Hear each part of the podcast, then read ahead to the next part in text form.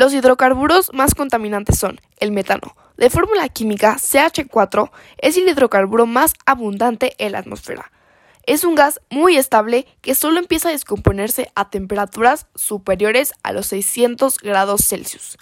Se forma por la descomposición de la materia orgánica en ausencia de aire, y aunque no es un gas tóxico en bajas concentraciones, es un gas de efecto invernadero.